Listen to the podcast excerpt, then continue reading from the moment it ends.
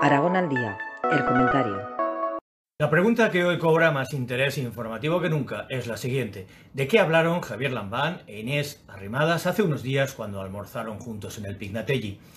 Hagamos un poco de ciencia ficción, solo un poco.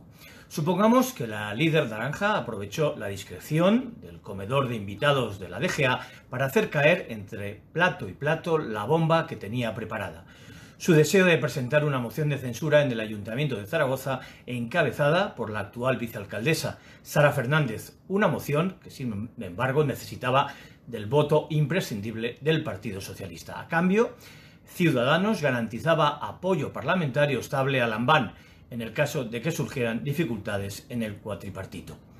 En buena lógica, cabe imaginar que Lambán rechazó la invitación, con el argumento principal de que no es momento de un terremoto político de esa magnitud en plena batalla por el COVID. Una propuesta, además, de dudosa rentabilidad política para el Partido Socialista.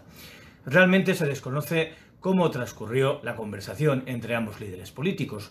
Lo que sí se supone es que Arrimadas ya estaría urdiendo, en ese momento, el golpe de la moción de censura de Murcia.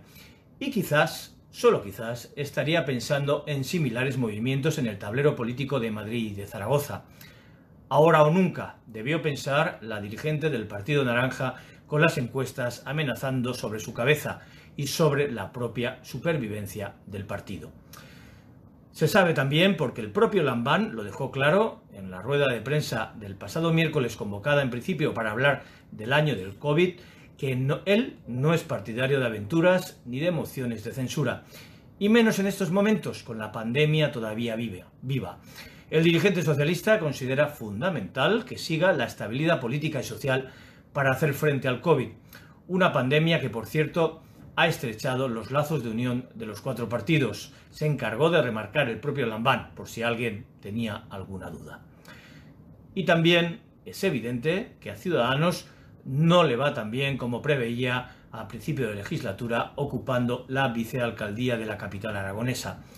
Los problemas de visibilidad y de proyección pública de Sara Fernández son innegables.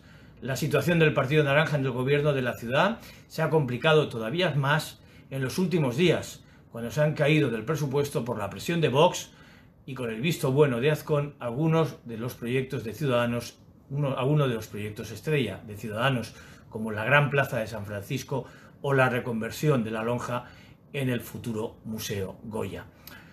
La sombra del alcalde Azcón está siendo muy alargada para Ciudadanos. Su figura monopoliza la acción de gobierno, haciendo que pase desapercibida la gestión del Partido Naranja, a pesar de tener la vicealcaldía y también la considerada cartera estrella, la de urbanismo. Así son las coaliciones. Al final, el alcalde es el alcalde, como decía Rajoy.